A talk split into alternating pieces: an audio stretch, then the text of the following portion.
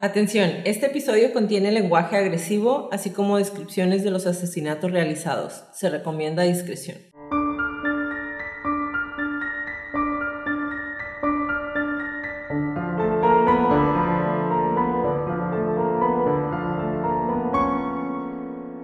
Hola a todos, bienvenidos a Crónicas de Crimen. Yo soy su host Jacqueline López y me acompaña como de costumbre Leti Mosqueda. Hi Leti. Hi Jackie. Queremos invitarlos a nuestras redes sociales, Facebook, Instagram y YouTube como arroba crónicas de crimen para que nos den follow. Ahí subimos toda la información y fotos de nuestras crónicas y a que nos compartan con sus conocidos. Es la única manera de que más gente pueda escuchar nuestras crónicas. Comenzamos.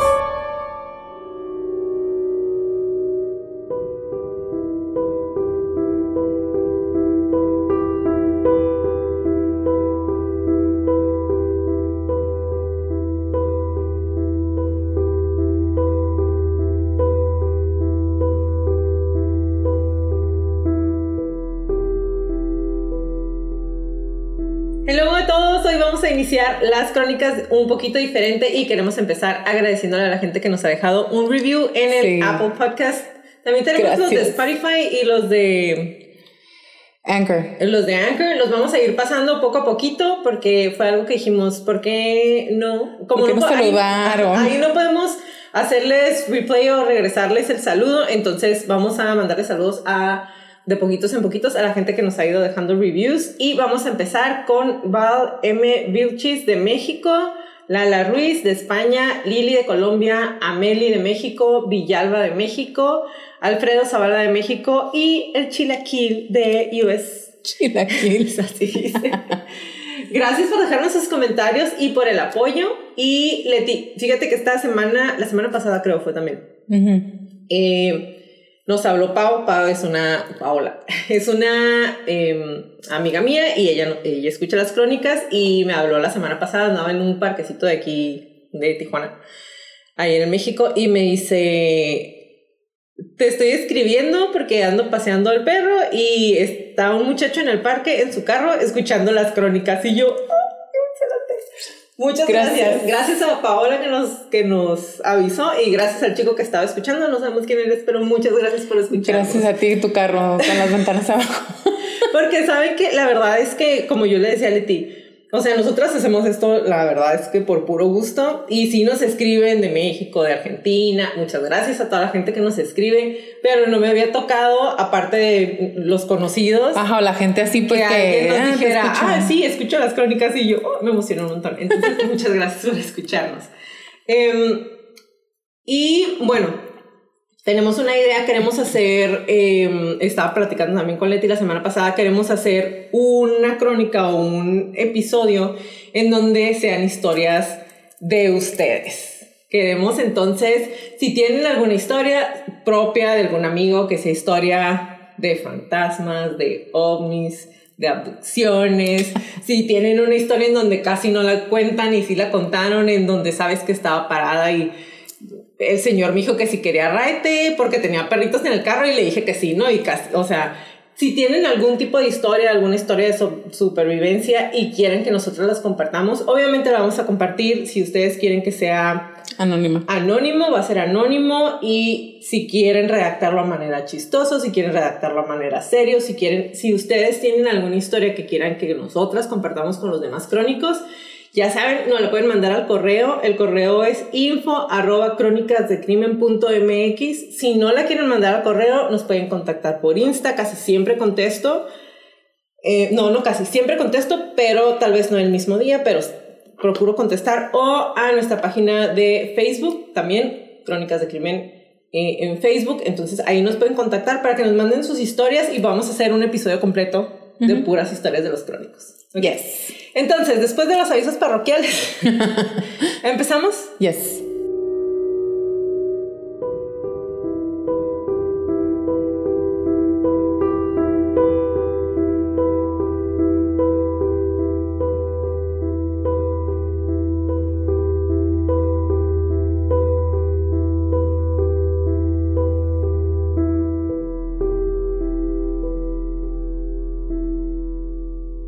Final de la década de los 70, Jim Jones reubicó a casi mil de las 10.000 personas que formaban parte de su comunidad.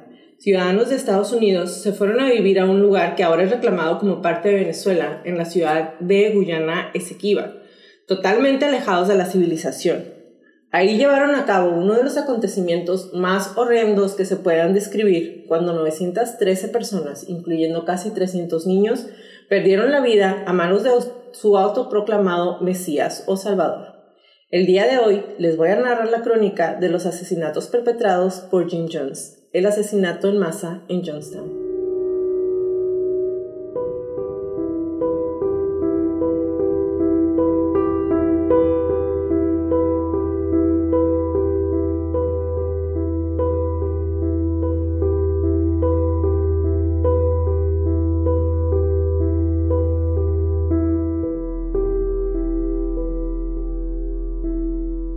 Leti, la crónica del día de hoy, o sea, muy probablemente la vamos a, no, no muy probablemente, la vamos a dividir en dos partes. Definitivo, yo creo. Em, es muy compleja, es muy larga, hay muchísima información de esta, yo creo que va a ser de la que más información les vamos a subir. Ajá. Em, y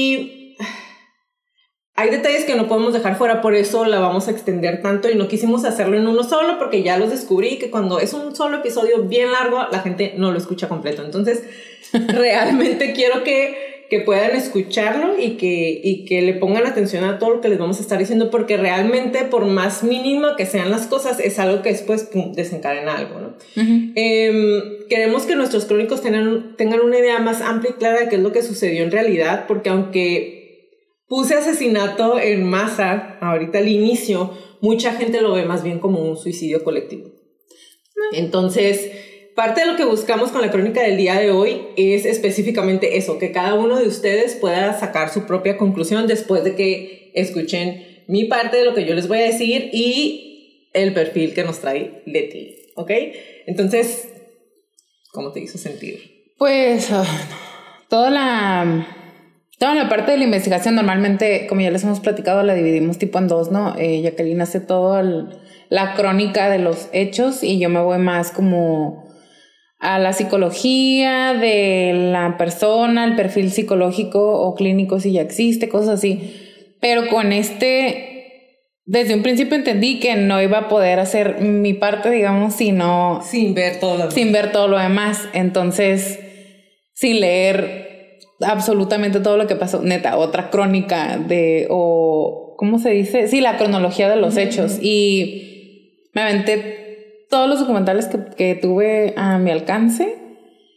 Y todo el tiempo fue como dread, como una pesadez y, y no sé, un sentimiento que no. Y llegó un momento, en, yo, llegó un momento en el que yo estaba hablando y dije, ibas muy bien iba, o hasta aquí, o sea, hasta aquí en esta parte, o sea, todo decía como estabas haciendo realmente cambios para bien en sí. y, de mm. repente...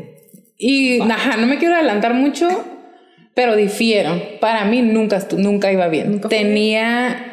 Sí, claro, tenía estaba haciendo, estaba haciendo cosas buenas, pero por las razones equivocadas.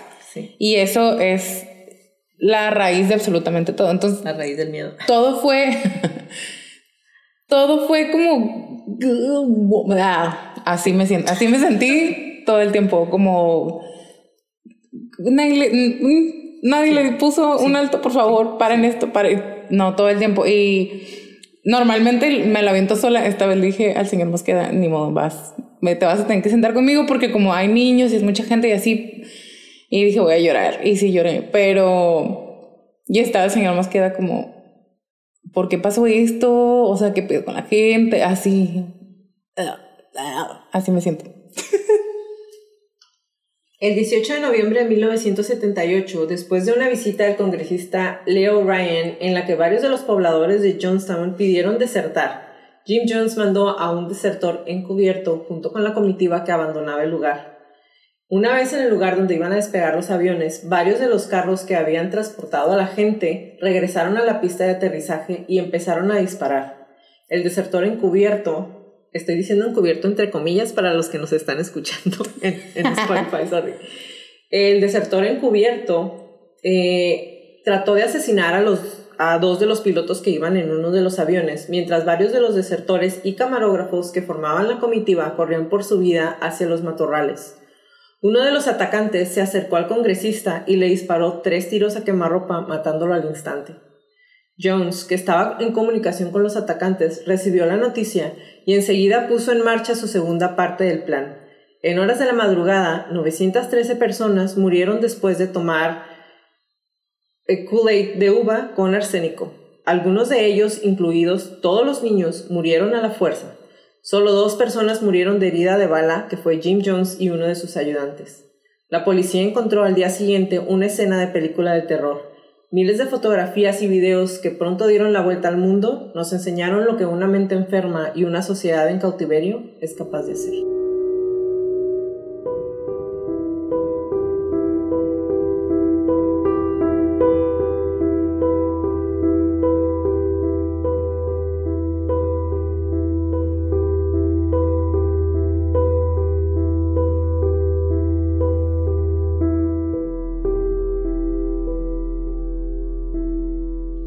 Entender cómo una sola persona pudo llevar a cientos más a suicidarse y hasta asesinar a sus propios hijos, debemos conocer un poco más de dónde viene Jim Jones. James Warren Jones nació el 13 de mayo de 1931 en una zona rural de Creta, Indiana, y es, era hijo de James Thurman Jones, un veterano de la Primera Guerra Mundial, y Lynette Putnam, Jones era de ascendencia irlandesa y galesa y más tarde afirmó tener ascendencia cherokee, pero eso era nada pero eso era nada más cuando ya quería ser parte de todo el mundo. Entonces, después su familia negó que tuvieran nada que ver con los cherokees. Em, en 1934, las dificultades económicas durante la Gran, Gran Depresión perdón, obligaron a la familia a mudarse a la ciudad cercana de Lynn, en donde Jones creció en una casa sin plomería. En Estados Unidos siempre les dicen a estos lugares como chozas, y yo cuando dicen choza me imagino así como algo de palmas, pero no. Pero no, es una casa, es una propiedad que está en súper mal estado, en donde realmente no tenían ni luz ni agua potable. Era como un trailer. Eh, no era trailer, era, no, no, no, no, es como una, o sea, como una casa abandonada, una casa como los de aquí que les decimos paracaidistas. Ah, sí. Que, ah, los que la hacen como de todo el material scrap que se encuentran. De, que es material Tablones, de basura. Ajá, y hacen. Entonces, era una casa así como mal hecha, no tenía nada. Eh, John fue un niño y un joven muy sumergido en la lectura que estudió a Joseph Stalin, Karl Marx, Mao Zedong, Mahatma Gandhi y Adolfo Hitler, por el que desarrolló una, no obsesión, pero una muy grande admiración. También desarrolló un intenso interés por la religión y un escritor sugiere que esto se debió principalmente a que le resultó difícil hacer amigos, pero conocidos de él de la infancia recordaron que era como un niño extraño, por menos decirle que está obsesionado con la religión y la muerte, alegando que con frecuencia realizaba funerales para animales pequeños en la propiedad de sus padres y que había apuñalado a un gato hasta matarlo. ¿Ok? Les voy a terminar este párrafo y luego les voy a explicar. Un conocido de la infancia señaló que después de que los prisioneros de guerra alemanes llegaran a Lynn durante la Segunda Guerra Mundial, uno de ellos iba caminando y le dio como una, un zapecillo, una palmadilla en la cabeza y eh, Jones se volteó y le hizo el saludo nazi gritando Hail Hitler. Entonces ya desde que era muy chico traía ideas raras, pero cuando dice que era un niño, un niño diferente, un niño raro, no nada más era, como ya lo hemos visto con muchos otros asesinos, que le gustaba asesinar animales. Lo que él hacía era que invitaba a sus amigos y en ocasiones los encerraba, güey, en el granero para que no se pudieran ir. Y entonces, ya que los tenía ahí encerrados, vamos a hacer el funeral de este animal o voy a apuñalar este gato delante de todos y los niños ahí encerrados porque no los dejaba irse. Sure. Ajá. Suena, güey. ¿Qué? Pues, era un niño. O sea, era un niño. Ahí todavía es antes de la secundaria. O sea que tenía 10, 11 años 10, cuando 11 pasó años. Ajá. Ni siquiera voy a preguntar qué onda con los papás porque... Ajá, ok, ahí va. Ahorita te voy a decir, no te preocupes. Pero los papás, bueno, a ver. Exacto. Jones y un amigo de la infancia afirmaron que su padre, el de Jones, estaba asociado con el Ku Klux, Ku Klux Klan. Ku no, Klux- no puedo decirlo. Ku Ku Klux Klux. Klan. ¿Qué, qué, qué? Ajá. Y que se, había, que se había vuelto muy popular en la era de la depresión de Indiana. No me sorprende. Jones contó cómo él y su papá discutieron sobre el tema de la raza y cómo no le habló a su papá durante muchos, muchos años después, porque el papá no dejaba que los amigos afroamericanos de Jones entraran en su casa. Los padres de Jones se separaron y él se fue junto con su mamá a Richmond, Indiana. Y en diciembre de 1984 se graduó temprano con honores de Richmond High School y a esta edad entre la secundaria y preparatoria me imagino, me imagino la confusión tan grande que de haber tenido, porque si estaba entre la secundaria y la prepa, pues era un puberto. Ujú. Eh, puberto o prepuberto. Ya lees un montón sobre Hitler, sobre el marxismo. Lees, em, está súper con la religión. Tienes un papá que es súper racista porque está en el Ku Klux Klan. Pero tienes amigos que tú quieres que son afroamericanos y que tu papá no te deja que entren en su casa. Entonces, ahí sí nada más me puedo imaginar el, la complejidad de los pensamientos que tiene en su cabeza, porque ya de por sí era una persona que traía predisponibilidad a la agresividad y a tener a la gente bajo su control, como lo pudimos ver desde que empieza a matar a los gatos y a tener a los niños básicamente prisioneros en el granero de su casa, ¿no? Que dónde están los papás de los de él y de los demás niños, ah, no sé. Pero ya, ya trae esa predisposición y luego viene todo esto, el el KKK, eh, el que su papá no, no dejaba a sus amigos, pero a la vez estaba leyendo a Hitler, entonces cuando lo estaba leyendo dije, no inventes con todas las cosas que debió haber tenido en su cabeza en ese momento, que yo me imagino, nos vas a aclarar un poquito más adelante, Yes. pero sí se me hace como que, me imagino que internamente haber estado luchando súper cañón para aclarar, pues, qué era lo que quería. Como para poder como consolidar las diferentes ideologías y, y las enseñanzas que traía.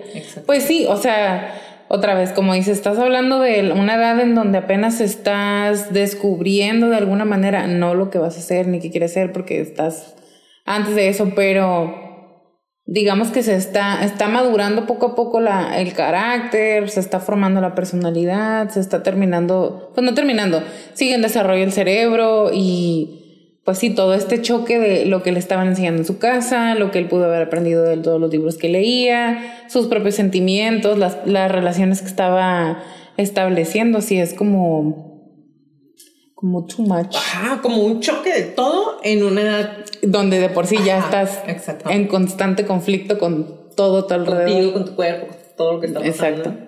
Para mantenerse a sí mismo y ayudar a su mamá, Jones trabajaba como ayudante en el Hospital Reed de Richmond y era considerado como un buen trabajador por los directivos del hospital. Sin embargo, entre los miembros del personal recordaron que Jones era un muchacho extraño.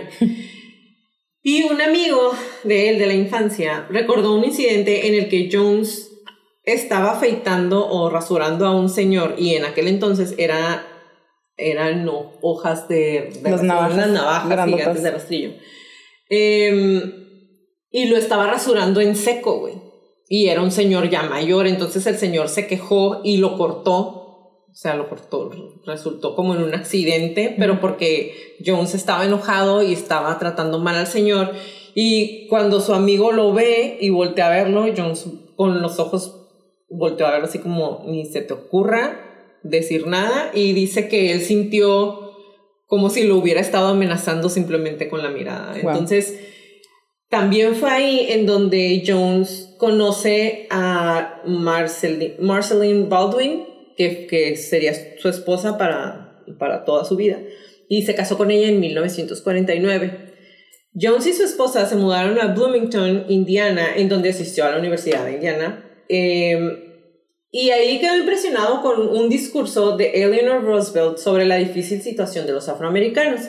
En 1951, la pareja se mudó a Indianápolis y Jones asistió a la Universidad de Indiana durante dos años y luego tomó clases nocturnas en la Universidad de Butler, obteniendo un título en educación secundaria en 1961. El título era de maestro de educación secundaria. Apenas te iba a decir, o sea, ¿qué? No, sí, sí.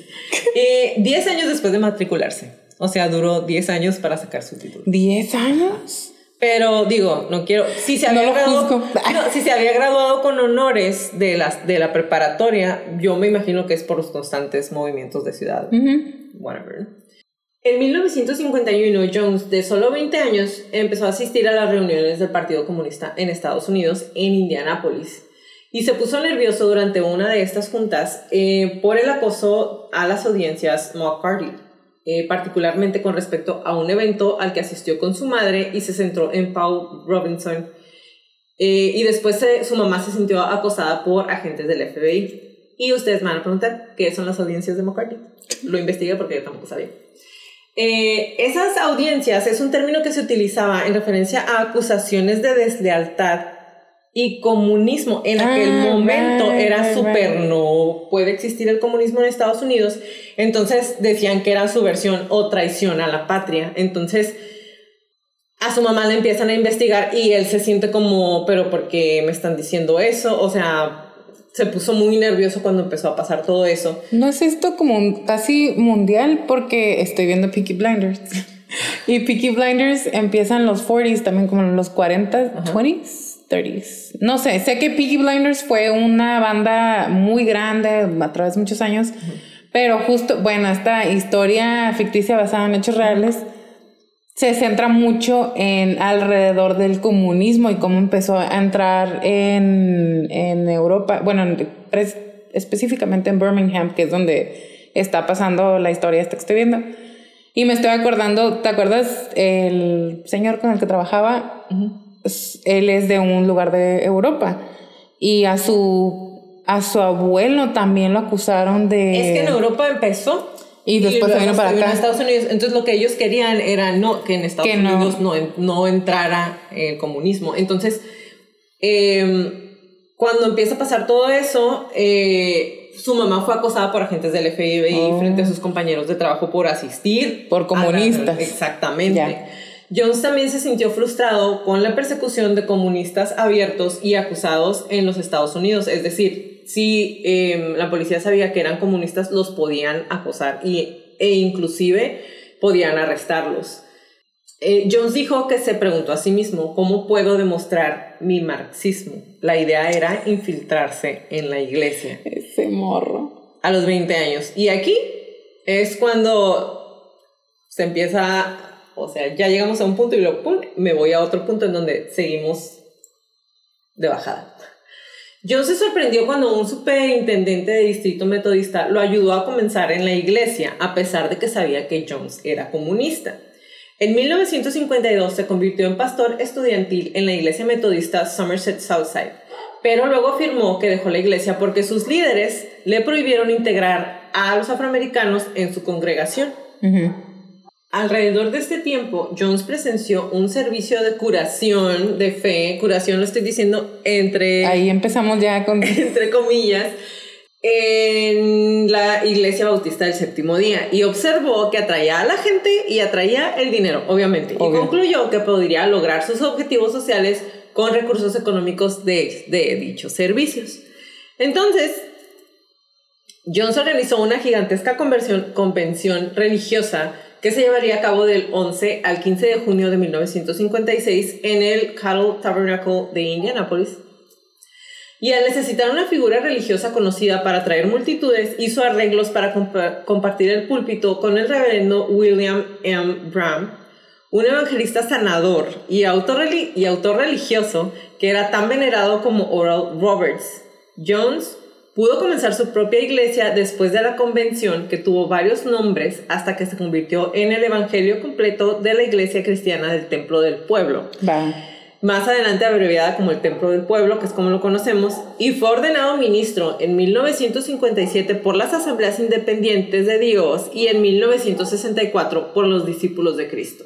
Se sabía que Jones estudiaba regularmente a Adolfo Hitler y al Padre Divino. Father Divine. Father Divine, esa era la... Y aquí déjenles hago un paréntesis otra vez para Por explicarles favor. un poquito de este hombre. El Padre Divino o Father Divine fue un líder espiritual afroamericano eh, desde aproximadamente 1907 hasta su muerte. Su nombre completo, que él se lo puso, fue Reverend Major Jealous Divine o Reverendo. ¿Reverendo? ¿Se dice reverendo? ¿Cómo se llama? Esa chica que nos puede ayudar, chica, no nos ayudaste. Sí nos ayudó. Sí, es que yo le quise mandar un mensaje. Sí nos mandó la respuesta. Yo le quise mandar un mensaje porque hoy no existía y no lo encontré. Ah, sí es cierto. Sí, puso que no existía. Claro, sí nos ayudó. Bueno, reverendo. Eh, el reverendo o el padre eh, mayor celoso. Mayor celoso divino o, di- o divino celoso mayor, para decirlo. Amiga, ayúdanos otra vez.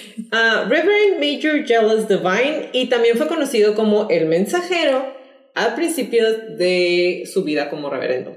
Fundó el movimiento Misión Internacional por la Paz, formuló su doctrina y supervisó su crecimiento de una congregación pequeña y predominantemente negra o afroamericana a una iglesia multirracial e internacional.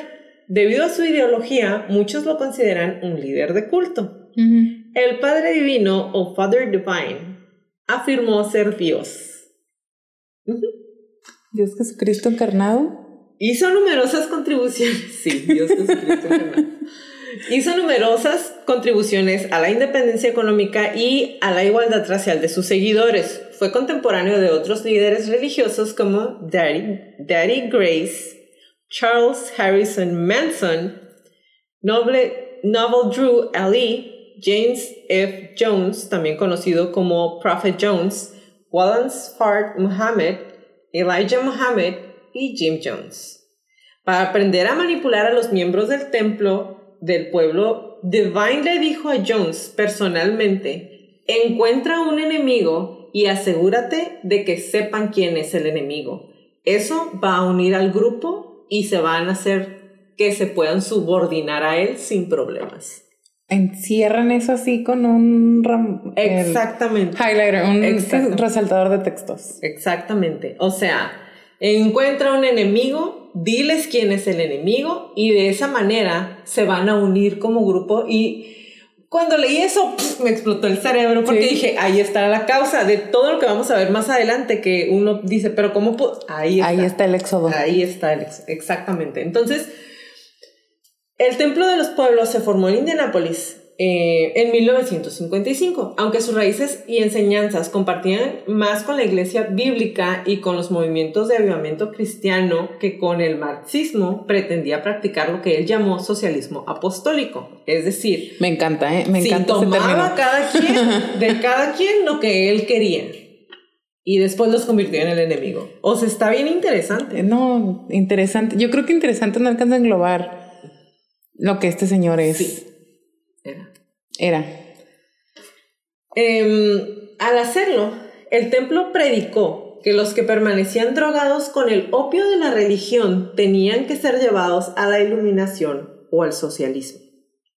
A principios de la década de los 60, Jones visitó Guyana, entonces una colonia británica, porque ahorita ya es parte de Venezuela, Venezuela finalmente se quedó con ellos. Eh, pero ahí era todavía una colonia británica mientras estaba en su manera de establecer una misión en el templo de corta duración en Brasil y pasó por ahí. Después de que Jones recibió críticas considerables en Indiana por los puntos de vista integracionistas, es decir, porque tenía personas de todas las razas dentro de su congregación, el templo se trasladó a Redwood Valley en California en 1965. A principios de la década de los 70, el templo abrió otras sucursales en Los Ángeles y San Francisco y eventualmente se trasladó la sede completa a San Francisco. Con la mudanza a San Francisco, vino una creciente participación política del templo y los altos niveles de aprobación que recibieron del, go- del gobierno local. Y aquí dicen, a diferencia de muchos otros em, padres, a, a diferencia de muchos otros líderes de culto o líderes de iglesia que no querían estar en el foco, a él le encantaba que la gente lo estuviera viendo. Y digo, yo sé que nos vas a platicar, es parte de su, de su personalidad. Pero después de, que la participación del grupo resultó fundamental, del grupo de, Jones, res- resultó fundamental en la victoria de George Moscone en la elección de alcalde de 1975, Moscone nombró a Jones como presidente de la Comisión de Autoridad de Vivienda, de Vivienda en San Francisco. Y entonces ahí, a esa parte religiosa retorcida que él ya traía, y no nos vamos, bueno, al menos yo no me quiero meter en aventarme ese clavado a la religión, porque no, no se trata de esto. Pero sí podemos ir observando cómo él iba doblando y moldeando como él quisiera, quería que sonara para poder a final de cuentas dominar a la gente para poder atraer a la gente y que las necesidades de la gente que él tenía fueran cubiertas de alguna manera por, por esa religión. Exacto. Empezó a meter a la política. Y entonces, eh, como lo comenté, a diferencia de muchas otras figuras que se consideran líderes de culto, él disfrutó del apoyo público y el contacto con algunos de los políticos de más alto nivel en los Estados Unidos incluyendo al vicepresidente Walter Mondale y a la primera dama Rosalind Carter. Los invitados a, a una gran cena testimonial para Jones en 1976 le hicieron una cena. Incluyeron al gobernador de California Jerry Brown, el vicegobernador Mervyn Jimali y el asambleísta de California Willie Brown, entre otros declarando que estaba indignado por lo que percibía como discriminación racial en su congregación blanca, el señor Jones estableció su propia iglesia y la abrió deliberadamente a todos los grupos étnicos. Para recaudar dinero, importó, em, importó changuitos y luego los vendió de puerta en puerta como mascotas. No, no. Ajá, o sea, no le importó. Nada. ¿De, dónde? Bueno, ¿en qué año estamos aquí? Eh, es que estamos, estamos, brincando porque nos vamos, eh, me, estoy yendo con la vida de él y conforme iba avanzando también la parte del culto de su iglesia. Entonces, eh, ahí lo que te estoy platicando eso es alrededor de los 60. Lo de los changuitos pues, es, alrededor de los 60. ¿De dónde sacó changos? Ah, los importó. ¿De Aquí dice los importó. Pues sí, pero ¿de dónde? En 1960, el alcalde de Indianápolis, Charles Boswell, nombró a Jones como director de la Comisión de Derechos Humanos local.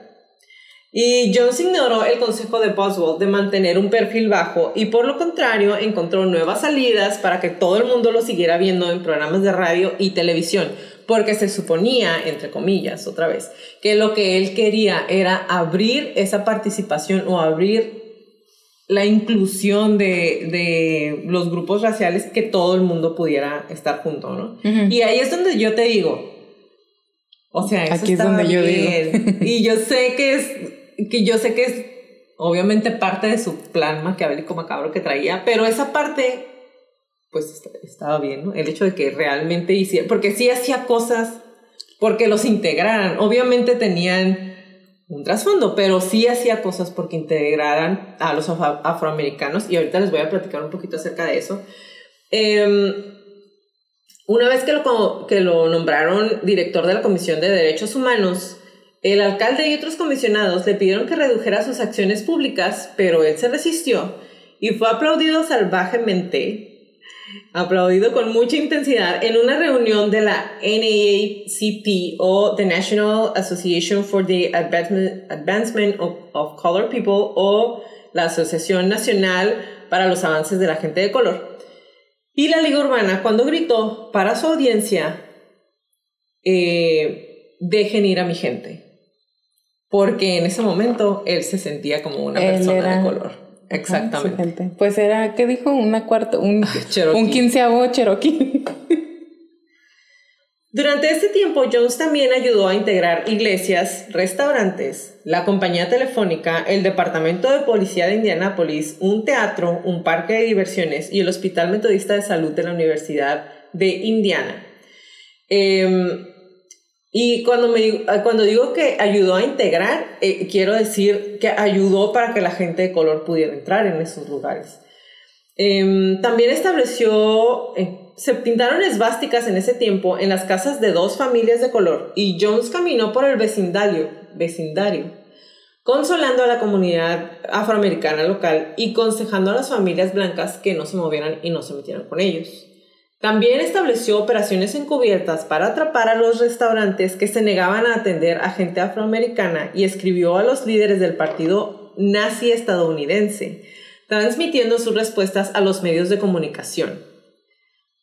¿Ok? Andaba ahí de peleonero defendiendo, que otra vez, esa parte es una parte que tú dices, si realmente su finalidad hubiera sido que eso se llevara a cabo, o hubiera estado perfecto.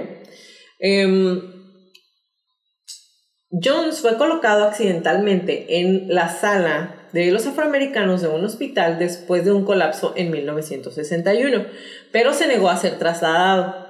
Empezó a hacer las camas y a vaciar los orinales de los pacientes afroamericanos y las presiones políticas de que él hubiera estado ahí resultó eh, en que los funcionarios del hospital eliminaran la segregación de las salas. Es decir, consiguió que pudiera eh, estar gente de color y gente blanca en, en las mismas salas en el mm. hospital. Jones recibió críticas considerables en Indiana por sus puntos de vista integracionistas y las empresas de propiedad blanca y los lugareños lo criticaron porque obviamente en esa época todavía había segregación, entonces no estaban acostumbrados a que la gente afroamericana se sentara o comiera en los mismos restaurantes que podía ir la gente eh, blanca de dinero. Entonces sí, pues no lo querían. Entre otros incidentes, se colocó una esvástica en el templo de, de, Jones. Eh, se dejó una barra de dinamita en una pila de carbón del templo y se, se arrojó un gato muerto a la casa de Jones después de una llamada telefónica en la que lo amenazaron. Jones y su esposa, en respuesta, adoptaron a varios niños no blancos, refiriéndose a su hogar como una familia arcoíris. ¿Ok? Okay. Y declararon, la integración es algo más personal para nosotros ahora. Es una cuestión de futuro de mi hijo. También describió el templo como una familia arcoíris. Porque en el templo pues eran bienvenidos toda la gente. Y la mayoría era afroamericana. Así es, exactamente. Entonces ya tiene su iglesia, la mayoría afroamericana, ya hizo ruido en, pues me imagino que con medios de comunicación, periódico, algunos noticieros ya consiguió, por lo menos de un hospital, eliminar la segregación. En varios restaurantes. En varios restaurantes. En los bomberos. O sea, ganando puntos. Punto com. Así es.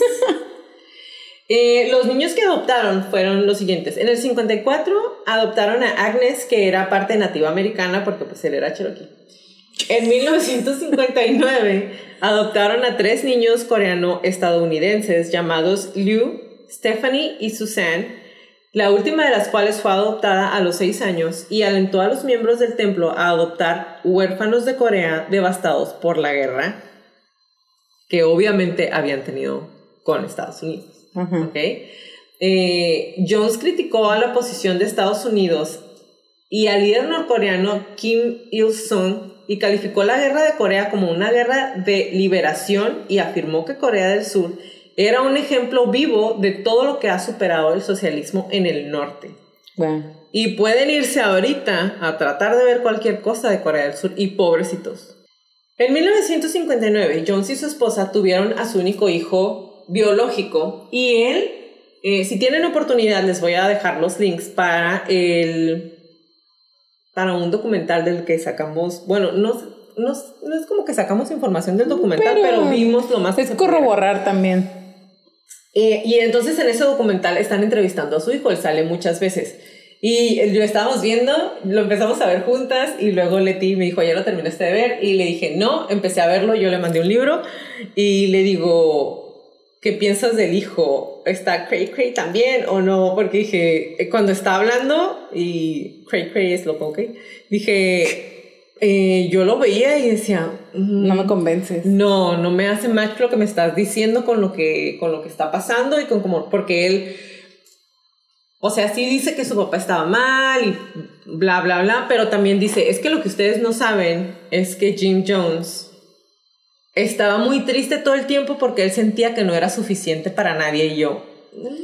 Me gustó porque también lo dijo como, tienen que entender que no, no tenemos que entender nada. Que mi papá sabía que era un fracaso. That he was a joke. O sea, él sabía que era falso todo lo que estaba haciendo. Y entonces, o sea, para mí eso fue como un más interesante todavía. Si el vato, o sea, si estaba deprimido o triste. Agrégale que él en el fondo sabía que todo lo que estaba haciendo era mentira. O sea, es combatir fuego con gasolina. Pero, ajá, exactamente. Y él solo, ¿sabes cómo? Él Y, solo. o sea, y el hijo cuando está platicando, digo, él, él se, se escapó por de milagro. De milagro. está muy Este, porque su también. mamá, su mamá quería que él se salvara. Em, ¿Cómo eres? pues sí. O sea que de la mamá sí creo, porque la señora. Pues se es que al final la ella- señora. La señora se suicida porque ella se toma el. Pero no te Güey. delantes a eso. Es que no, ahí no lo puse. Hasta que. Bueno, está bien, no lo voy a decir. Todavía no. Ok. Eh, bueno, Regresando. nos quedamos con el hijo. Eh, en el 59 tienen a su único hijo biológico nombrándolo Stephen Gandhi. Steven. Stephen. Stephen Gandhi. No es Steven. Steven. Stephen. Stephen. Stephen. Steven. Stephen. Stephen. Stephen. Steven. Gandhi. Bueno, Gandhi. el Gandhi. Gandhi. Y en 1961 se convirtieron en la primera pareja blanca en Indiana en adoptar a un niño afroamericano llamándolo Jim Jones Jr. o James Warren Jones Jr. O sea, a su hijo biológico no le dieron el nombre Junior. De Junior, se lo dieron al niño adoptivo. Y la verdad, todo esto a mí se me hace así un, un circo, ¿ok? Pero Gandhi no era blanco, entonces ponerle Gandhi a un blanco es como. Te traigo algo de Gandhi. No me digas. También adoptaron a un niño blanco originalmente llamado Timothy Glenn Tupper, abreviado como Tim, cuya madre biológica era miembro del templo.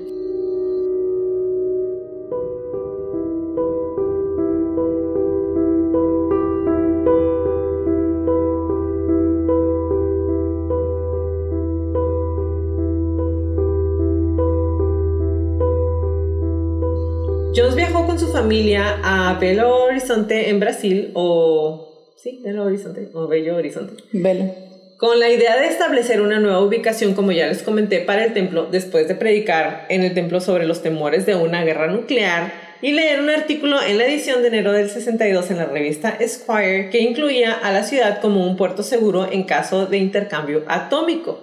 De camino a Brasil, Jones hizo su primer viaje a Guyana, como se los dije hace unos mi- minutos, que en ese momento todavía era una colonia británica. La familia de Jones alquiló una modesta casa de tres dormitorios en Brasil, en Belo Horizonte, y Jones estudió la economía local y la receptividad de las minorías raciales a su mensaje.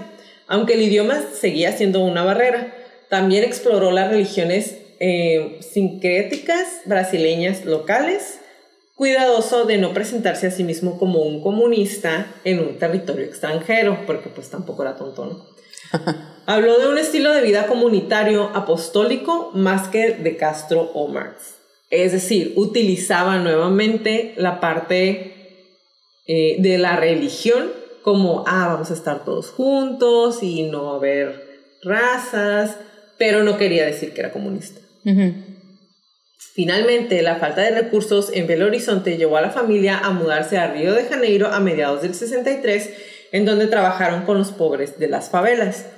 Jones se sintió plagado de culpa por abandonar efectivamente la lucha por los derechos civiles en Indiana y posiblemente perder lo que había tratado de construir ahí. Eh, sus predicadores asociados en Indiana le dijeron que el templo estaba a punto de colapsar sin él, así que se regresó. Y Jones regresó de Brasil en, septiembre, en diciembre del 63 y le dijo a la congregación de Indiana que el nuevo mundo sería envuelto por una guerra nuclear el 15 de julio del 67. Ah, con día y todo. Sí, sí, sí, sí. Ni los terremotos. Bueno. Con lo que conduciría a un nuevo Edén socialista en la Tierra y que el templo tenía que trasladarse al norte de California para seguridad. ¿Ok? Ajá. Cuando regresó de, de Brasil les dijo eso. Pero y se- o sea, como en Third Rock from the Sun, eh, Incoming Message from the Big Giant Head, le llegó de, del cielo del le llegó... cielo, así. Ahorita te voy a decir, Ok. amiga, un poco. Eh, entonces, cuando regresó, el templo comenzó a trasladarse a Redwood Valley, en California, cerca de la ciudad de Ukiah. Ukiah? ¿Ukiah? Ukiah. Ukiah. Ukiah, según yo. Si no es Ukiah, me Lo pueden siento. mandar.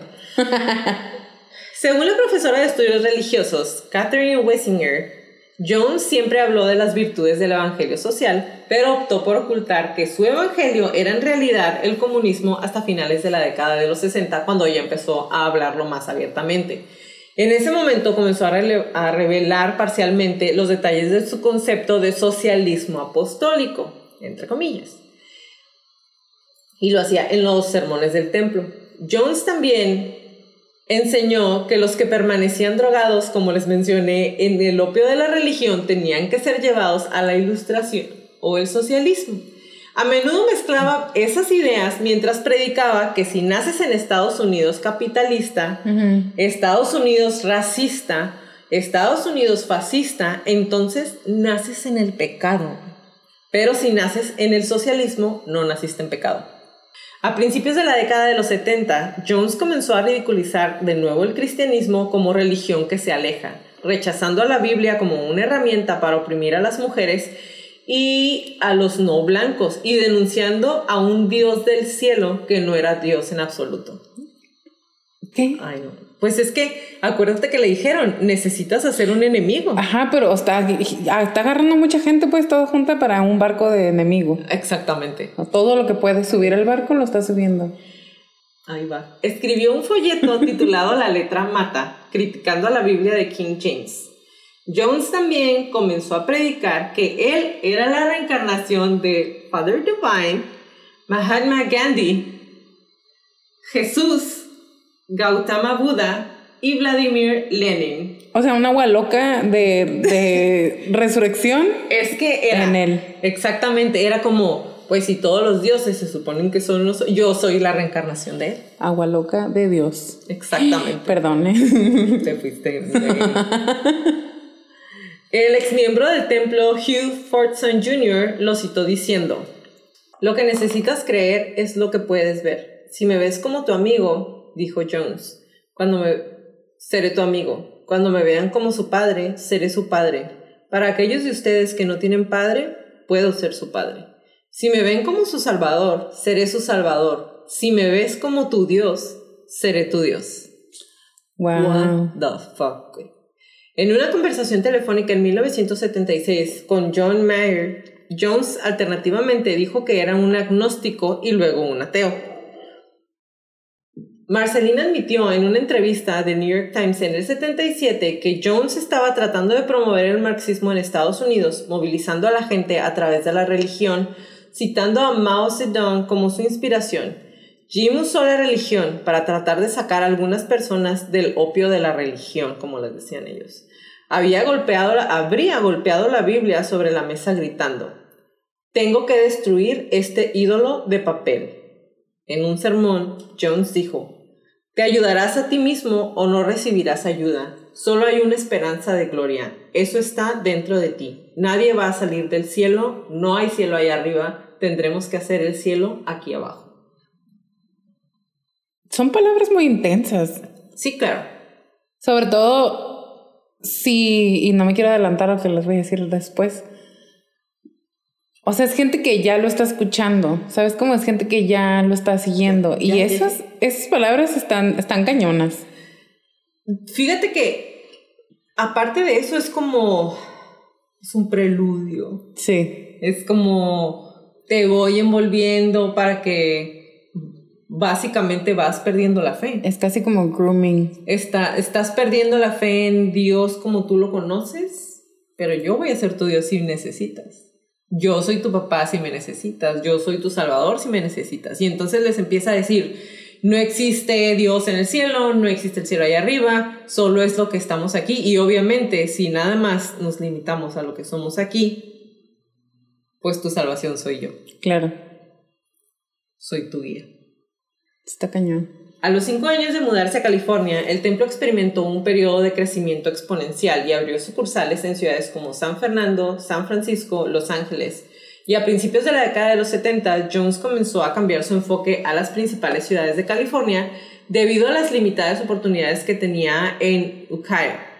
Ukiah, perdón, en Ukiah. Finalmente trasladó la sede del templo a San Francisco, que era un centro importante para los movimientos de protestas radicales.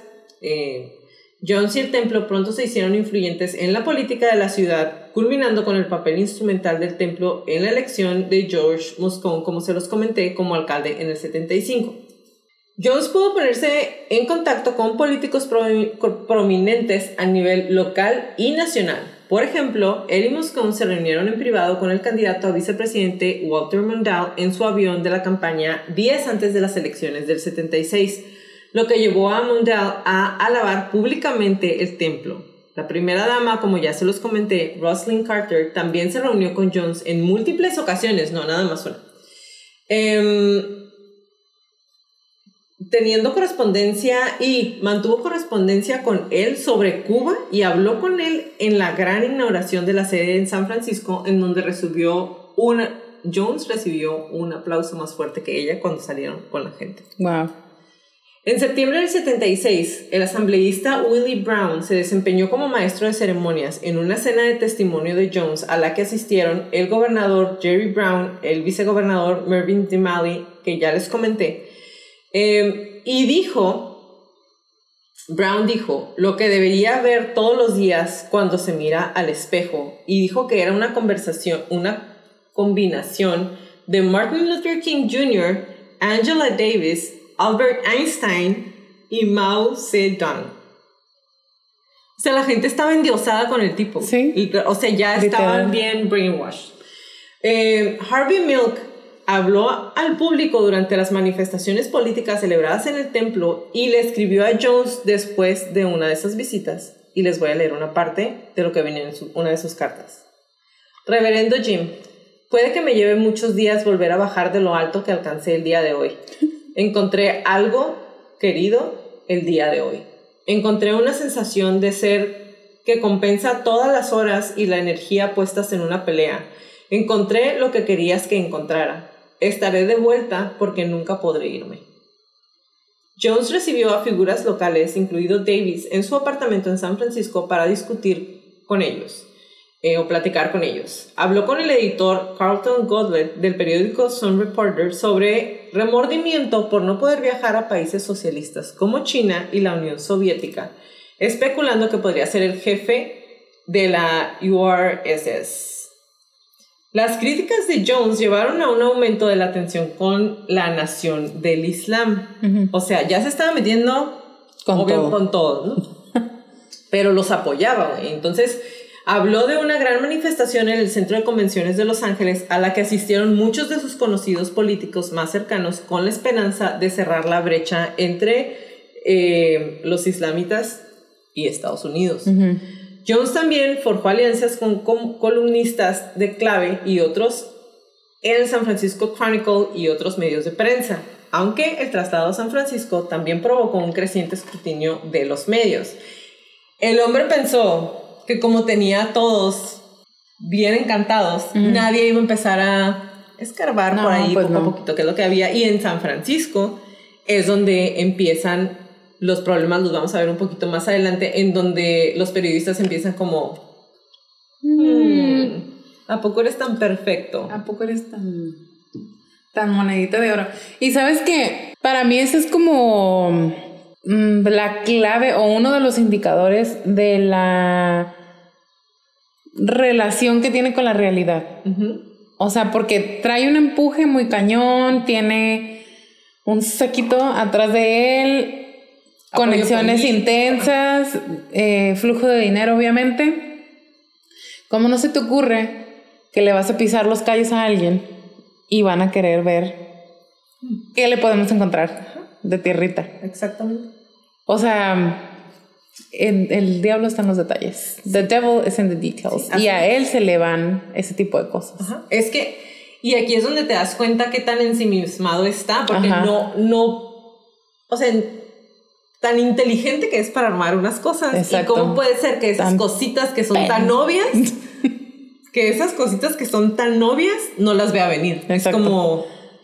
Sí, porque tan... Es, es, parte del sentido común que... ¿Cuál es la, la frase? Me sorprende que siendo araña, porque como dices tú, tan... Vas acomodando todo y no te pudiste imaginar Ajá. este tipo de cosas. Exactamente. Muy inteligente, pero a la vez no. Exactamente al encontrar resistencia por parte de los editores de San Francisco Chronicle a publicar un artículo de investigación sobre el templo, el reportero del Chronicle, Marshall Kilduff, que era el que tenía la historia, llevó su historia, que no lo dejaron editar ahí porque eran amigos de Jones, a la revista New West. En el otoño de 1973, después de los artículos de prensa críticos eh, de Lester Kinsolving y de la deserción de ocho miembros del templo, Jones y el abogado del templo Tim Stone prepararon un plan de contingencia llamado Acción Inmediata para responder a una represión policial o mediática. Y el plan enumeraba varias opciones. Ok, aquí ya empezó a ver que pueden descubrir cosas que no estoy haciendo bien. Y hasta ese momento nadie sabía que el hombre no era perfecto y que podían encontrar más cosas, ¿no? Entonces, empieza, ahí su cerebro ya empieza a decir alarma, ¿no? Alarma, alarma, todo esto no lo habían visto y aquí está. Exactamente.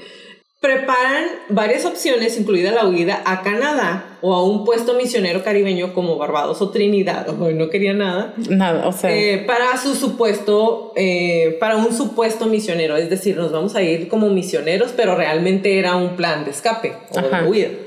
Eh, el templo eligió rápidamente a Guyana, que es el lugar a donde se van realizando una investigación sobre su economía y sobre todo tratados de extradición con los Estados Unidos. Principalmente. Exactamente. Nada tonto. En octubre de 1973, los directores del templo aprobaron una resolución para establecer ahí una misión agrícola, entre comillas. Por supuesto. El templo eligió a Guyana en parte debido a la propia política socialista del grupo, que se estaba moviendo más hacia la izquierda durante el proceso de selección, y el ex miembro del templo Tim Carter declaró que las razones para elegir Guyana fueron, en la opinión del templo, un predominio percibido del racismo y las corporaciones multinacionales en el gobierno de Estados Unidos. Eso fue el pretexto que ellos utilizaron para decir, ya no queremos estar aquí, esta sociedad está bien podrida, siguen siendo bien racistas, acá vamos a poder ser libres.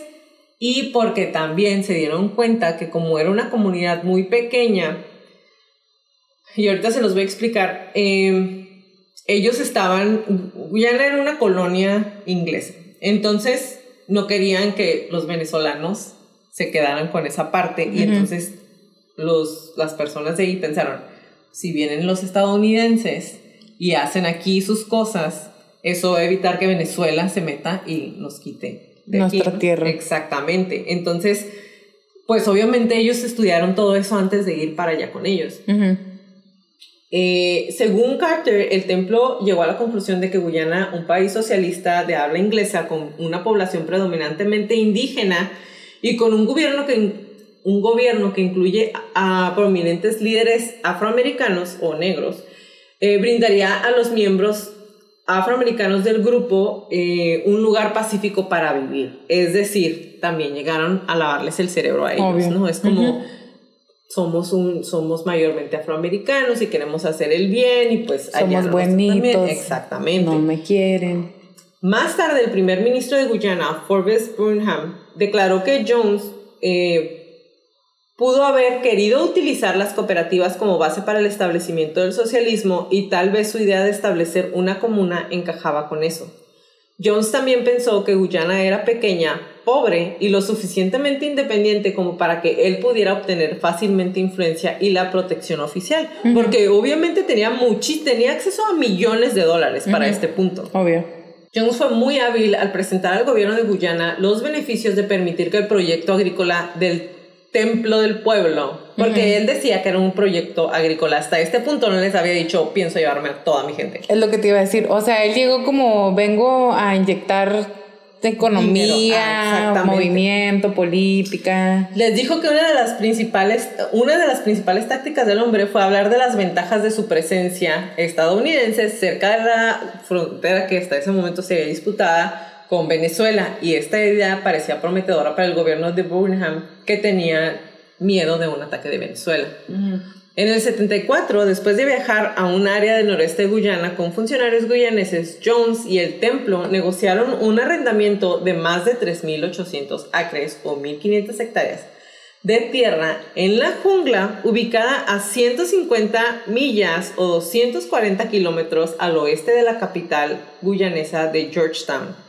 O sea, en medio de fucking nowhere. Estaban en medio de nada. De ¿ok? la nada. El sitio estaba aislado y tenía un suelo de baja fertilidad, incluso para los estándares de Guyana. Y ahí es donde tú dices, obviamente, el presidente de ahí sabía que no iban a hacer nada agrícola porque la tierra no servía.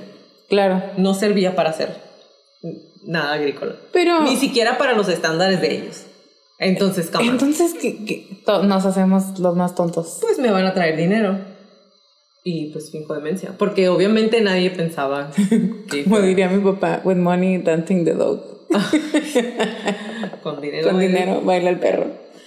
El cuerpo de agua más cercana estaba a 7 millas u 11 kilómetros de donde estaban. Y obviamente no mucho. había tuberías de agua. Eh, Nada. Y eran caminos estrechos y pantanosos para poder llegar. La ubicación de Johnstown se encontraba no lejos de la disputada frontera de Guyana con Venezuela y los funcionarios guyaneses esperaban que la presencia otra vez evitara conflictos en el área. Cuando iniciaron, 500 miembros comenzaron la construcción de Johnstown y todo esto lo van a poder ver, hay muchos videos, muchísimos videos eh, de cuando van empezando porque era como grababan el video de cómo empezaron a hacer las casas y realmente está bien impresionante, güey, porque lo hicieron súper rápido. Súper rápido. O sea, en seis meses ya tenían una ciudad funcionando y jardines y tenían muchas cosas. Y entonces grababan los videos para que la gente los viera en Estados Unidos y se animara a seguirse yendo. Tengo una pregunta y a lo mejor sí lo vas a hablar más adelante. Estaban en medio de la fucking nada, pero tenían luz. Por- Porque, ah, llevaron muchas cosas. El gobierno de Guyana los dejó meter cosas y no les cobró aranceles. Ah. Es decir, no te voy a pedir permiso de importación si te trae, eh, no sé, las plantas de luz, si te traes eh, fruta, si te traes arroz, si te traes cosas de lo que van a estar Frijoles, comiendo. Ajá, semillas, porque- porque pepitorias, no tenían, garrapiñados. no tenían cómo producir ellos, güey. No, o sea, la tierra no era fértil, entonces no podían hacer nada de eso. Y entonces el, eh, el presidente los dejaba, le tenían permisos de importación sin que les cobraran. Entonces llevaron plantas de luz. Sabes que no busqué, pero yo me imagino, quiero pensar que ya existían, porque no había luz. Ajá. Para la segunda parte, quizá. es que es uno de los. Fue de las cosas que estaba yo viendo Güey, todo. no tenían baños. Ajá, porque estaba viendo todo y yo, sí, muy bonito todo, pero. ¿Y la luz? Si estás en medio de la. Otra vez, Efen, nada. nada. Y fíjate que ahorita haciendo memoria, cuando los veo que están trabajando, no ¿Qué me acuerdo, güey, no me acuerdo. Pues porque ellos con hachas, güey, ah, o sea, no, pero porque los las tenía. y eso. Los tenía. Pero sí llevaron maquinaria. Los tenía. ¿Qué?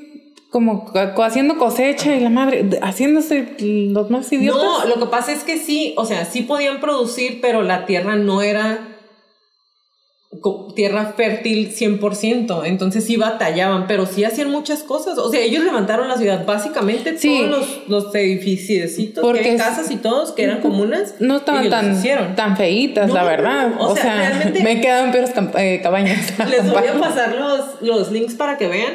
Está muy impresionante porque obviamente dentro del, del, del documental viene la voz del hombre, vienen muchos videos de él en donde eh, él les decía que hicieran y vienen los videos de antes y a eso voy. En los videos que mandaban para que la gente viera y se animaba, que es antes de que John se vaya a vivir para allá, cuando se van los primeros 500. Esos primeros 500 sí vivían felices realmente. Pues sí, ¿Por qué? porque la ideología es buena, Ajá, la tenían idea. sus noches de películas, trabajaban de lunes a sábado haciendo las construcciones, pero después de que terminaban se iban con su familia, vivían en comunas, o sea, la idea, como dices tú, sí era muy buena. Y el problema es cuando ya llega él y ahorita se los voy a seguir platicando. Ujú. Em, finalmente en 1976 se aprobó el contrato de arrendamiento que se había hecho y entonces se van las primeras personas. En el 74, antes de que se fueran, los funcionarios les habían concedido permiso para importar los artículos libres de derecho para que pudieran hacer todas las cosas. Guyana Duty Free. Exactamente. Jones llegó a un acuerdo para garantizar que Guyana permitiría la migración masiva de miembros del templo, porque obviamente eran muchas personas, y afirmó que eran hábiles y progresistas y mostró un sobre que según él contenía 500 mil dólares y afirmó que invertiría la mayor parte de los activos del grupo en Guyana, que eran millones de dólares. Sí. Entonces, si tú le dices a un presidente de un país pobre que tiene problemas porque otro país se lo quiere adueñar, me voy a gastar la mayoría de los millones de dólares que tengo haciendo mi comunidad aquí, si tú me dejas venir para acá, pues le van a decir sí. Pero ¿cómo es otra vez falta de información? Porque ¿cómo me voy a gastar ese dinero en tu país si me estoy trayendo todo de mi país y la mano de obra es mía? Y todos vivimos aquí felices y contentos. Pues te, te voy, pero te voy a dar dinero para que me dejes importar las cosas. Pero pues tampoco, bueno. Es que necesito cifras aquí porque quiero entender. También además acuérdate que en ese tiempo no existía internet, no tenían, Bueno, sí, es cierto. no tenían manera de accesar a comunicación de, de- de Vamos a de revisar que este perro no Exactamente, Ay, no existía esa parte todavía. Eh, el número relativamente grande de inmigrantes a Guyana sobrepasó la pequeña pero estricta infraestructura de inmigración del gobierno en un país donde los inmigrantes habían superado a los locales. En los primeros 500 ya había más. ¿Neta? había, sí. O sea, no había nada de gente. No. Tres personas y. Era bien poquita gente. Wow. Los procedimientos de inmigración de Guyana se vieron comprometidos para inhibir la salida de los desertores del templo y reducir las visitas de los opositores. Es decir, una vez que ya se fueron a vivir para allá, con dinero, dances the dog, Dancing the dog. eh, él les pidió que los permisos para que entraran a visitarlos fueran negados o limitados a los que él les dijera. Es decir, Jones Ya. podía decidir quién llegaba y quién no a visitarlos. Sí, porque en. Ay, y a lo mejor otra vez me voy a adelantar un poquillo. Más adelante, o sea, cuando ya nos estamos acercando, pues al final de todo este show. No se ve que les digan que no, pero él, o sea, todavía la gente que está en Estados Unidos que quiere ir para allá, y él es como, no. Y no, y, o sea, para mí era como, ¿por qué necesitas permiso? Pues nomás dale, pues llega No y a ver puede qué pasa. Ajá, país, pero. ajá, exacto. Es como un pa- ¿Y tu pasaporte? Johnston fue considerada una comunidad comunista benevolente y Jones dijo, creo que somos los comunistas más puros que hay. Purísimos. La esposa de Jones, Marceline, describió a Jonestown como dedicada a vivir por el socialismo total, económico y racial y para la igualdad social. Estamos aquí viviendo en comunidad.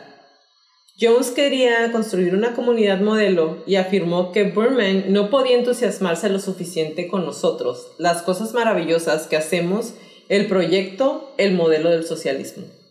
El truco aquí era que Jones no permitía que los miembros abandonaran Jonestown sin su previo permiso, güey. O sea, no pueden salir. Exactamente. Ni volver a Estados Unidos. No. Ni salir a que No. me dé el sol de Y allá. cuando se iban para allá, los que tenían algún tipo de disability o que el gobierno les daba dinero o tenían pensión, antes de salir de Estados Unidos tenían que firmar Ponme mi nombre. Para que les llegaran a ellos. Infeliz. Entonces no podían, También no les, dinero. les quitaba los medicamentos, ¿no? El perrísimo. Y Bueno, no dejaban perros- que les hicieran, no dejaban que les dieran pasaporte para salir. Entonces no podían, se quedaban ahí Como con sus amigos en su granja viendo los experimentos. así, como los niños, pero tenían adultos. Pero ahora adultos. Exactamente.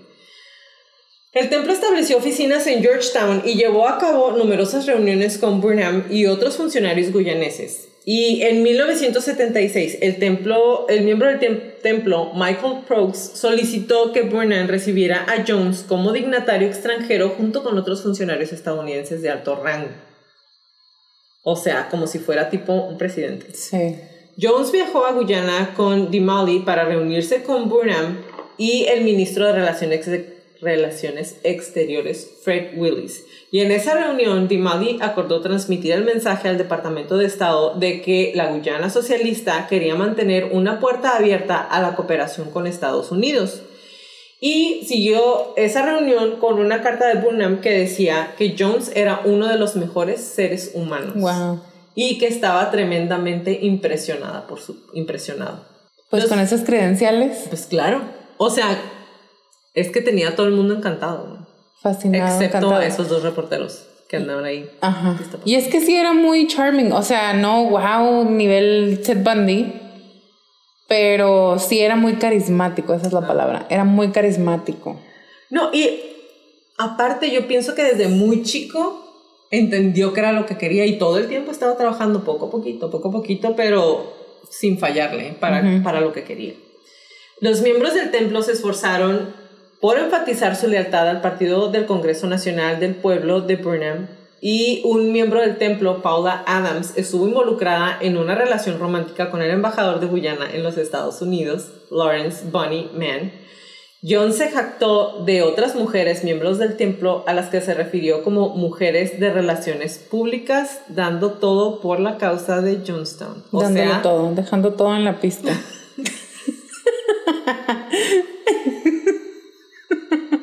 Dándolo todo, literalmente. Dándolo todo, literal.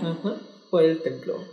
Más tarde, Burnham declaró que Guyana permitió que el templo operara de la manera en que lo hizo con las referencias de Moscone, Mondale, Mondale, y Rosalind Carter. Burnham también dijo que cuando el viceministro Ptolomeo Reid viajó a Washington en septiembre del 77 para firmar los tratados del Canal de Panamá, Mondale le preguntó, ¿Cómo está Jim? Lo que le indicó a Ray que Mondale tenía un interés personal en el bienestar de Jones. O sea, eran compas, pues. Eran amigos. Eran friendos. Sí. En verano de 1977, Jones y varios cientos de seguidores decidieron abruptamente mudarse al asentamiento comunal en el templo de Guyana. Es decir, ya había 500 y al decir cientos más, fueron alrededor de 400 personas más las que se fueron. Eh, y se van a Guyana Em, llamado Proyecto Agrícola del Templo del Pueblo, pero fue informalmente conocido como Jonestown. Güey, o sea, ¿qué más? Por Jones. Por Jones. O sea, pues le vamos a poner Jonestown. Voy a tener una ciudad que se llame como yo. What the fuck. Yo al principio pensé que así se llamaba el lugar. No, güey. Porque como está cerca de Georgetown y dije, pues, eh, o sea, qué casualidad, Jonestown. No, resulta que mi compita, porque porque por literal, baja en mi honor y porque yo me los traje y porque soy su papá, su salvador y su Dios y su mi rey y todo. Lo que ustedes quieran que sea. Jonestown. Exactamente. Después de conocer el contenido del artículo de... Ah, todo esto pasó después de que el reportero Kilduff, que incluía, eh, sacó su reportaje en la otra revista porque no lo dejaron en The Chronicle, y ahí incluía acusaciones de desertores del templo de abuso físico, emocional y sexual. Y, entonces es cuando dice, bye, y se va junto con los otros 400. Hasta luego. Exactamente.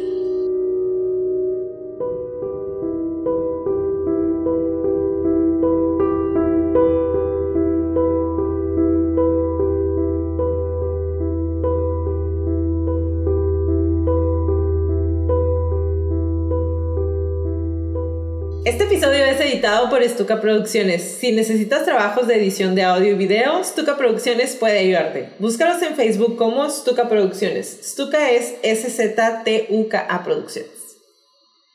Muchos miembros del templo creían que Guyana sería como prometió Jones, un paraíso o una utopía. Sin embargo, después de la llegada de Jones, se les acabaron las vacaciones.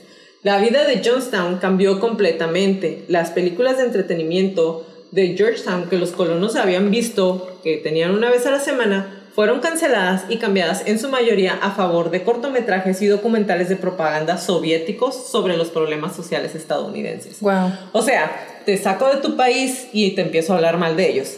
Ajá.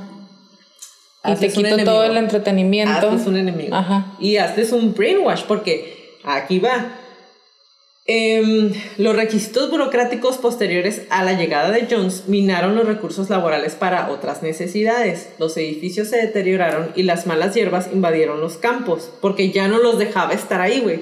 Los hizo que estudiaran y los estudios y las conferencias para adultos se centraron en las discusiones de Jones sobre la revolución y los enemigos, con lecciones centradas en las alianzas soviéticas. Es decir, trabajas ocho horas, pero no lo suficiente como para salvar lo que ya tenemos y las ocho horas que siguen te voy a estar sometiendo a un constante lavado de cerebro. Sí. En donde vas a escuchar únicamente lo que yo elija que quiero que escuches y van a ser ocho horas las que van a estar ahí. ¿Ok? Wow.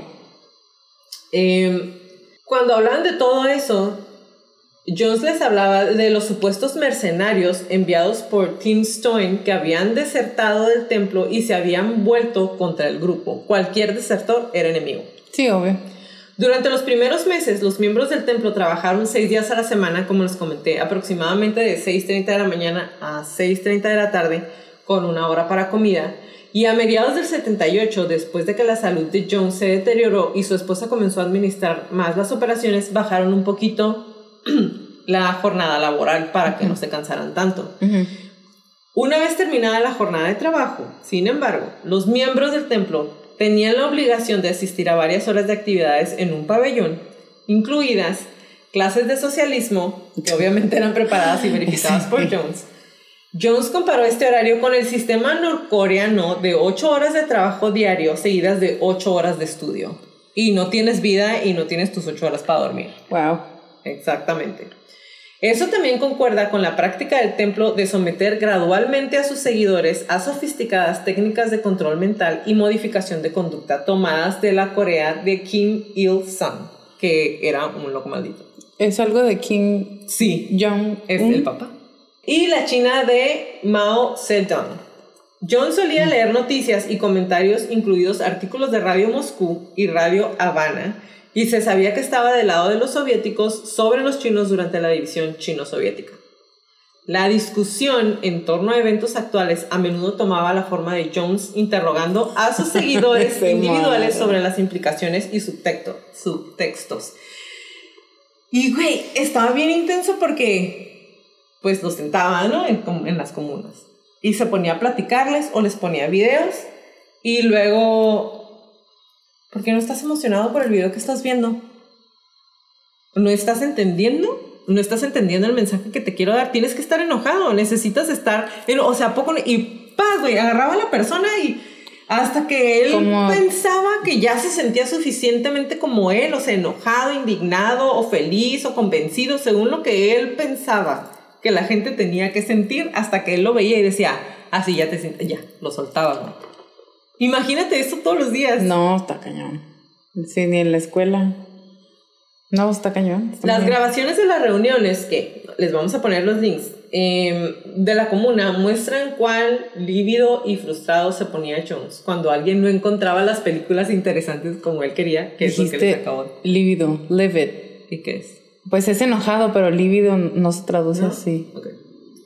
Las grabaciones de las reuniones de la comuna muestran cuál enojado y frustrado se ponía Jones cuando alguien no encontraba las películas interesantes o no entendía el mensaje como él quería, como les acabo de decir. O sea, era Como como... iracundo. Indígnate, ¿por qué no estás indignado? Fuera de sí de lo enojado. Exactamente. Em, las lecturas de las noticias grabadas por Jones formaban parte de las transmisiones constantes por los altavoces de la torre de Johnstown. Todo el día estaban escuchando eso. Todo el effing día. Imagínate. Y esto no es imaginado, ¿ok? En, en, el, en los links que les voy a poner ahí para que entren a ver los que quieran, eh, vienen las grabaciones. Mm. Bien, o sea, está malito de la cabeza. Las lecturas de noticias generalmente retrataban a Estados Unidos eh, como un villano capitalista e imperialista, mientras que incluían a líderes socialistas como Jim, Kim Il-sung, Robert Mugabe y Joseph Stalin eh, eh, de manera positiva. Y pues sabemos que Stalin hizo Ajá. un matadero muy similar. El principal medio de comunicación de Johnstown fue em, un radio de onda corta que él tenía y solamente así se comunicaba con todos. Entonces, em, la FCC citó al templo por violaciones técnicas del- de ahí en Guyana y por utilizar frecuencias de aficionados con fines comerciales, debido a que la radio de onda corta era el único medio eficaz. Cuando ellos lo escucharon se dieron cuenta de que hasta- eh, había algo turbio y lo sancionaron y entonces eh, Jones se enoja. Debido a que no se encontraba, que se encontraba en un suelo pobre o poco fértil, Jonestown no era autosuficiente. Entonces los problemas se les empezaron a juntar. Tuvo que importar grandes cantidades de productos básicos como trigo, y los miembros del templo vivían en pequeñas casas comunales, algunas con paredes tejidas con palma, porque acuérdate que esas casitas que estaban ahí se habían hecho para 500 personas. lo que te iba a preguntar. Y ya había 900 y fracción. O sea, estaban en hacinamiento. Exactamente. O sea, ya no tenían. Y ahí dice, cuando estábamos solamente los 500, comíamos pollo o carne una o dos veces a la semana. A partir de que llegan todos, se acaba y comíamos solo arroz arroz tres veces al día. Ajá. Imagínate. No, me vomito. No, y aparte, con toda la actividad que tenía, y aparte ya los empezaban a privar del sueño. A pesar de tener acceso a un estimado de 26 millones de dólares, Jones también vivía en una pequeña casa comunal, aunque con menos personas que en las otras, y según los informes, en su casa tenía una pequeña nevera o un refrigerador muy chiquito que contenía a veces huevos, carne, fruta, ensaladas y refrescos. Para él y su casita. y, ajá. ¿Y quiénes vivían con él? ¿Los elegidos? Ajá. ¿O sus hijos? No, no. Fíjate que de sus hijos no, no menciona mucho más, excepto de su hijo, el que es. Gandhi. Gandhi. Sí, de su hijo. Y el Junior. El que sí es. Eh, el que sí es blanco. de sangre. Digo, bueno, el que. Ajá. Problemas médicos como diarrea intensa, fiebres altas y todo lo que conllevan esos problemas afectaron a la mitad de la comunidad en febrero de 1978. Pues es que en medio de la nada, comiendo pinche arroz. Sin agua potable. Sin agua potable, sin drenaje, sin... de tiempo. Aunque Johnson no tenía una prisión especial, ahí les va, ninguna, eh, ni ninguna forma de pena capital, se utilizaron varias formas de castigo contra los miembros que se consideraban tenían serios problemas disciplinarios, incluyendo niños. Los métodos incluían el encarcelamiento en una caja de madera contrachapada de 1,83 de alto por 1,22 de ancho y 91 de profundidad. no, era 1,83 de largo. Ajá, ancho, largo, ancho, ancho profundo. Ah, uno, ajá, y 91 centímetros de profundidad. Y obligaban a los niños que se portaban mal a pasar la noche en el fondo de un pozo, boca abajo. Y había quien los estuviera cuidando, estoy segura. Ajá. Nariz al piso. Boca abajo. No, un niño. Eh, este agujero de tortura, junto con las palizas, se convirtió en un tema de rumores entre los guyaneses locales que era muy poquita gente. Pero locales ahí adentro o alrededor? No, alrededor. No, ellos, los guyaneses no podían estar ahí adentro. Era simplemente gente que de repente iba en unos como camiones de redilas que son tipo pickups con una caja de madera. Esos eran y ellos iban a, como a la ciudad por agua, por provisiones, pues. Entonces ellos empezaron a enterar.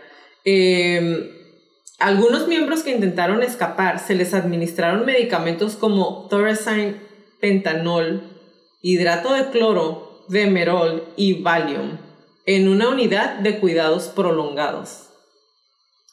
Guardias armados patrullaban el área día y noche para hacer cumplir las reglas de Johnstown.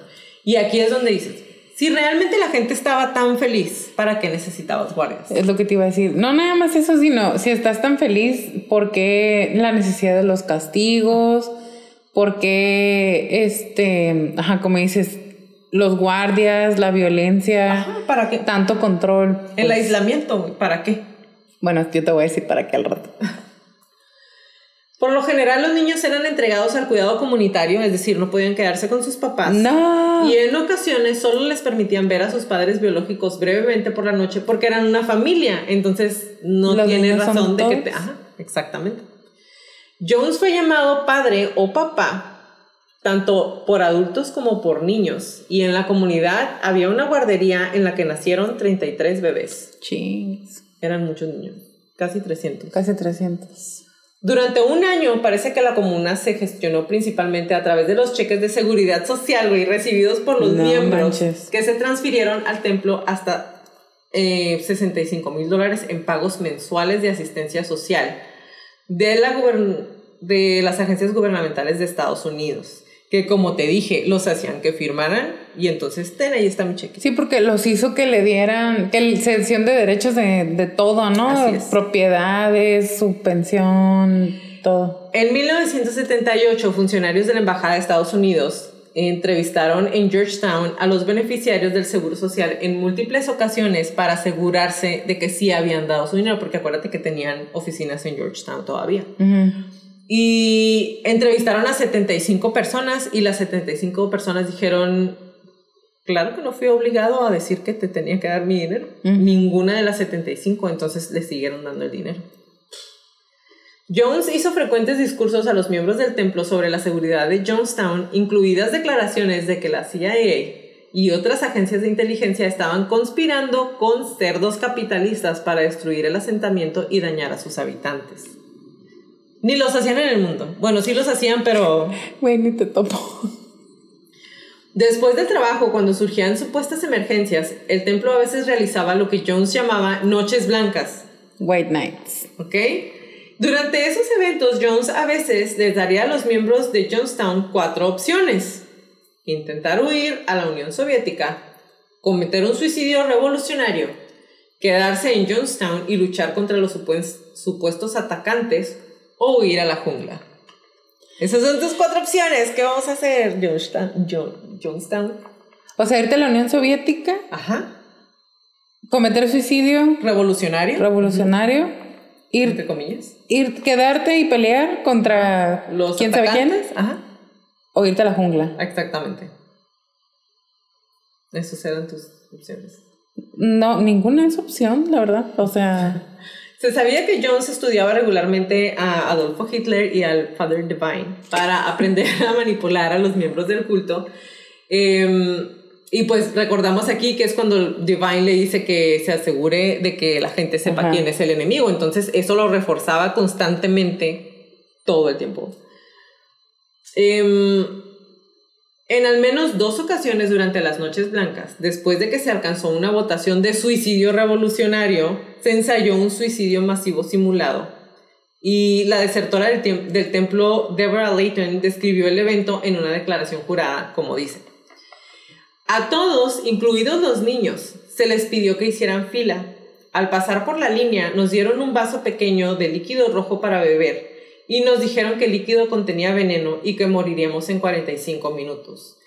Era simulado, pero ellos no sabían que era una simulación, ¿ok? ajá. Era como un run de Ujú. lo que iba a pasar. Cuando llegó el momento, todos hicimos lo que nos dijeron. Cuando llegó el momento en que debíamos habernos muerto, el reverendo Jones explicó que el veneno no era real y que acabábamos de pasar por una prueba de lealtad. Ah, no es cierta. Nos o sea, advirtió que no está lejos el momento en que sería necesario que moramos por nuestras propias manos. El templo había recibido envíos mensuales de media libra de cianuro desde 1976, después de que Jones obtuvo una licencia de joyero para com- comprar el químico. Supuestamente lo quería para limpiar oro, güey. ¿En dónde iba a encontrar oro? No sé si ahí en la jungla, lo que te iba a decir. Desde, el- o sea, tenía como dos, dos años En medio. recibiendo Cianuro. cianuro, de potasio.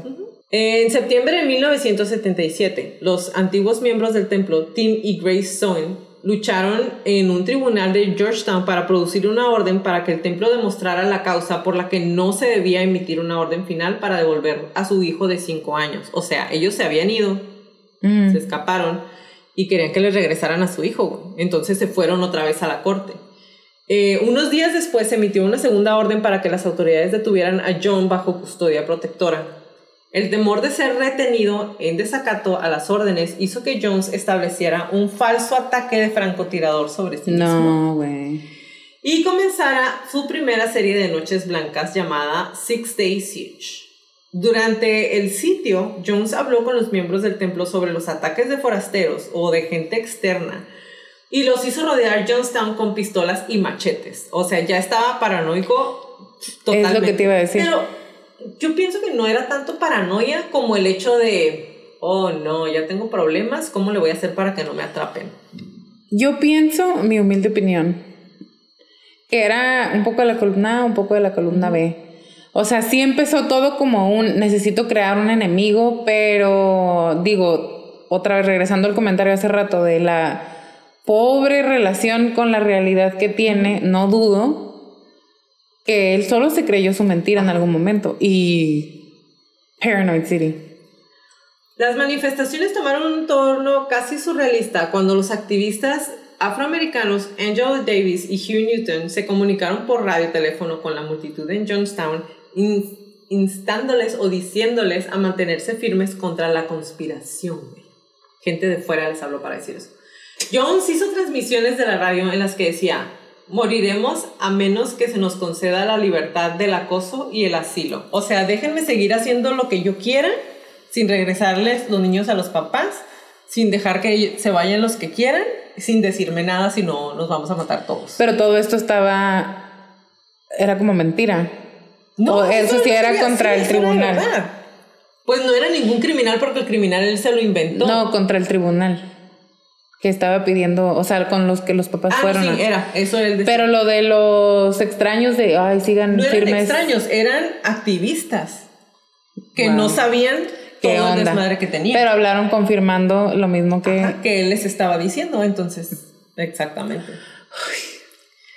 Em, el viceministro Reed finalmente le aseguró a Marceline Jones que las fuerzas de defensa de Guyana no invadirían Jonestown. O sea, está bien, te vamos a dejar en paz. Después del asedio de los seis días, después de los seis días esos que estuvo encerrado y nos vamos a matar todos y no nos dejan en paz, Jones ya no creía que se pudiera confiar en los guyaneses y entonces indicó a los miembros del templo que escribieran a más de una docena de gobiernos extranjeros preguntando sobre políticas de migración relevantes para otro éxodo, es decir, para poder llevárselos, llevarse a la iglesia a, otro.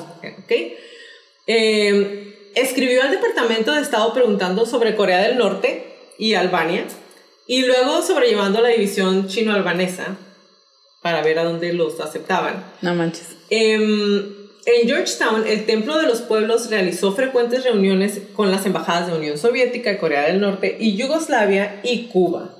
Las negociaciones con la embajada soviética incluyeron extensas discusiones sobre un lugar dentro de la antigua URSS en los que pudieran establecerse, o sea, llevarse toda la iglesia a un lugar de ahí. Eh, Sharon Amos, Michael Prokes, Matthew Blunt, Timothy Regan y otros miembros del, miembros del templo que eran de su séquito, de los más cercanos, tomaron papeles activos en la Sociedad de Amistad Guyana-Corea, que patrocinó dos seminarios sobre conceptos revolucionarios de Kim Il-sung. Entonces, el hombre aquí ya estaba bien decidido que se quería ir para allá. Y ahorita que les platique un poquito más, te vas a dar cuenta como que sí me quiero ir, pero si me voy, yo ya no voy a ser el que manda. Si me voy para allá, voy a tener que seguir las reglas de ellos. Entonces, mm. ¿qué tanto me conviene? exactamente. Y es ahí donde otra vez, o sea, in and out of reality, o sea, como que sí se conectaba y luego se desenchufaba de la realidad para, no sé si confirmar sus propias creencias retorcidas y ya bastante confundidas. ¿No se te hace? Dijo que había eh, manifestó que prefería mejor permanecer dentro de las fronteras guyanas debido a la soberanía que les otorgaba. Pues no mintió. Entonces, ya no te creo y me voy a ir. Bueno, no mejor me voy a ir, pero ya no te creo. Pero gracias por dejarme hacer lo que yo quiera. Pero te estoy viendo. Pero te estoy viendo porque no te creo. No manches. El 2 de octubre, Fyodor Timofeyev, ciudadano soviético, visitó Johnstown durante dos días y pronunció un discurso Jones declaró antes del discurso, durante muchos años, hemos dejado que nuestras condolencias se conozcan públicamente, que el gobierno de Estados Unidos no es nuestra madre, pero la Unión Soviética es nuestra patria espiritual. Wow. Timofeyev abrió el discurso declarando que la Unión Soviética quisiera enviar nuestro más profundo y sincero saludo al pueblo de esta primera comunidad socialista y comunista de los Estados Unidos de América en Guyana y el mundo. O sea, sí, super compas. Ambos discursos fueron recibidos con alegría y aplausos de la multitud de Jonestown. Después de la visita, los miembros del templo se reunieron casi semanalmente con Timofeyev para discutir sobre el posible éxodo soviético. Pero la verdad es que sabemos que no quería irse, porque no quería perder su autonomía. Pero a lo mejor eso era como igual para seguir manteniendo lazos, no más por si acaso en algún momento, siempre sí. Exactamente. Mientras tanto, a finales de 1977 y principios del 78, Tim y Grace Stone participaron en reuniones con otros familiares de los residentes de Jonestown en la casa de Janine Mills, otra desertora del, del templo. Y juntos se llamaron a sí mismos los familiares preocupados, porque estaban preocupados por sus hijos, que ya tenían sus hijos o las esposas o personas familiares que tenían mucho tiempo que ya no podían contactar porque ya estaban en Guyana o en Georgetown pero sin tener contacto con sus familiares. Eh, en enero del 78, Stone escribió un libro blanco al Congreso detallando sus quejas y solicitando que los congresistas escribieran al primer ministro Burnham eh, y 91 congresistas escribieron cartas, incluido el congresista Leo Ryan, que es súper famoso. Más adelante, los que no se sepan la historia van a saber por qué. El 17 de febrero del 78, Jones se sometió a la entrevista con el reportero del San Francisco Examiner, Tim Raiderman, y la historia posterior de Raiderman sobre la batalla por la custodia de Stone provocó la amenaza inmediata de una demanda por parte del templo, porque te estás metiendo en lo que no te importa y estás diciendo mentira. Aparte. ¿Ok? Las repercusiones fueron devastadoras para la reputación del templo e hicieron que la mayoría de los antiguos partidarios sospecharan más de las afirmaciones de que el templo eh, tenía víctimas, pero ellos pensaron que el templo era víctima de una vendetta derechista. Así lo vendían. Ah, pues qué conveniente. Exacto. El día después de la publicación del artículo de Raiderman, Harvey Milk, un miembro de la Junta de Supervisores de San Francisco que fue apoyado por el templo, eh, escribió una carta al presidente Jimmy Carter defendiendo a Jones como un hombre del más alto carácter y declarando que los desertores del templo estaban tratando de dañar la reputación del rey Jones. ¿Ok? Con mentiras aparentemente descaradas. Y aquí empiezan las investigaciones de periódicos de renombre en donde todo el teatro empieza a caerse poco a poco. Y es que también o sea, ya está llamando demasiado la atención tanto de gente, no sé, famosa o activistas que lo apoyaban como el ruido de los familiares. ese fue su error, Él quería estar tanto en, el, en la luz y en el spot político y en el spot en donde todo el mundo volteara a verlo, que cuando empezaron, a, que cuando salió una hebrita negra, y Como hilo de media. Exactamente. Entonces eso fue lo que él nunca se esperó. Sí, claro. ¿Y qué es lo que sigue? Nos falta una semana para que sepan. Yo les dije que esto estaba largo, entonces para que escuchen la segunda parte y nos acompañen al desenlace de esta historia y las entrevistas que les hicieron algunos de los sobrevivientes, incluyendo, como ya les mencioné, el hijo de Jones, que em, como que le creo. A Gandhi. a Gandhi. como que le creo, como que no. Así que eh, con la información que les encontré y que les voy a completar la próxima semana, ya ustedes van a poder llegar a sus propias conclusiones. Además de que traemos unas teorías de conspiración, güey. Uf, bien intensas. Uf. De esas que incluyen juegos mentales y al CIA, y ovnis, todo. todo. Entonces, nos vemos la próxima semana. Adiós.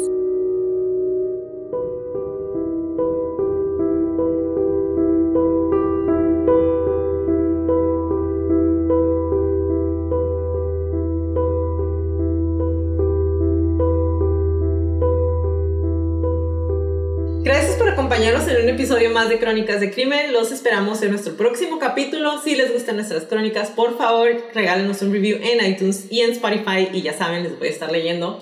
Y si tienen alguna crónica que quieren que pase a la lista de nuestras próximas temporadas, mándenos un correo a info arroba con crónicasdecrimen.mx y si tienen alguna historia que quieren que contamos también como les repetimos en todas las crónicas, créanle su instinto siempre. Si algo no se siente bien, si algo me dice que salga corriendo, vete. Es mejor para ser paranoica y estar a salvo a quedarte y poner en peligro tu vida. Ahora sí, bye Leti. Bye Jackie, bye Crónicos.